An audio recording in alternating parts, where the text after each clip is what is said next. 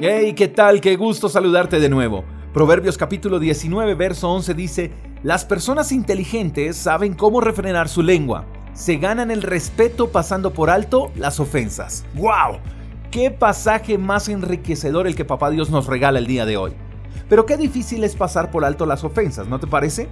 Si hay cosas que medio nos molestan y ya estamos buscando cómo hacer para que nos paguen o remedien lo que nos han hecho, ahora dejar pasar por alto todas estas cosas, eso es imposible, dirían algunos. Pero la recompensa por lograrlo es lo que nos debería motivar, porque creo que en ocasiones lo que nos falta es motivación. Y el pasaje nos enseña que la recompensa por dejar pasar por alto las ofensas es el respeto de la gente. Y esto sí que lo exigimos muchas veces. Exigimos respeto porque nos creemos importantes, porque tenemos un título o una posición. Pero soy de los que creo que el respeto no se impone, el respeto se gana. Y aquí hay dos puntos importantísimos que no deberíamos ignorar. Número uno, refrenar nuestra lengua. Eso tiene que ver con hablar poco, escuchar más. Y dos, pasar por alto, ignorar, dejar pasar, no retener las ofensas. Lo que no podemos hacer es exigir respeto si estamos ofendidos. Y esto me encanta porque somos propensos a ser dominados por nuestras palabras cuando nos ofenden.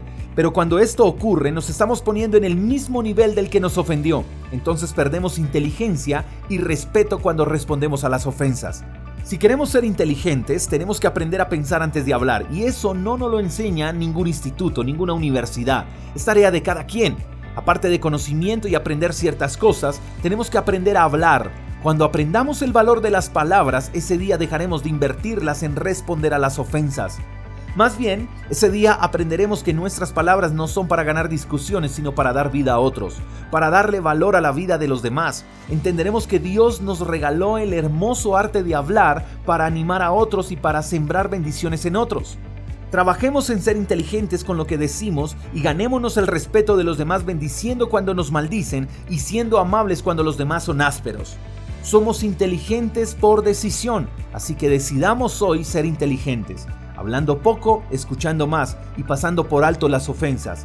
Vivamos frescos como las lechugas, diría un gran amigo mío.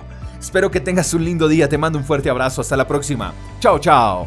Gracias por escuchar el devocional de Freedom Church con el pastor J. Echeverry. Si quieres saber más acerca de nuestra comunidad, síguenos en Instagram, arroba Freedom Church Call. Hasta la próxima.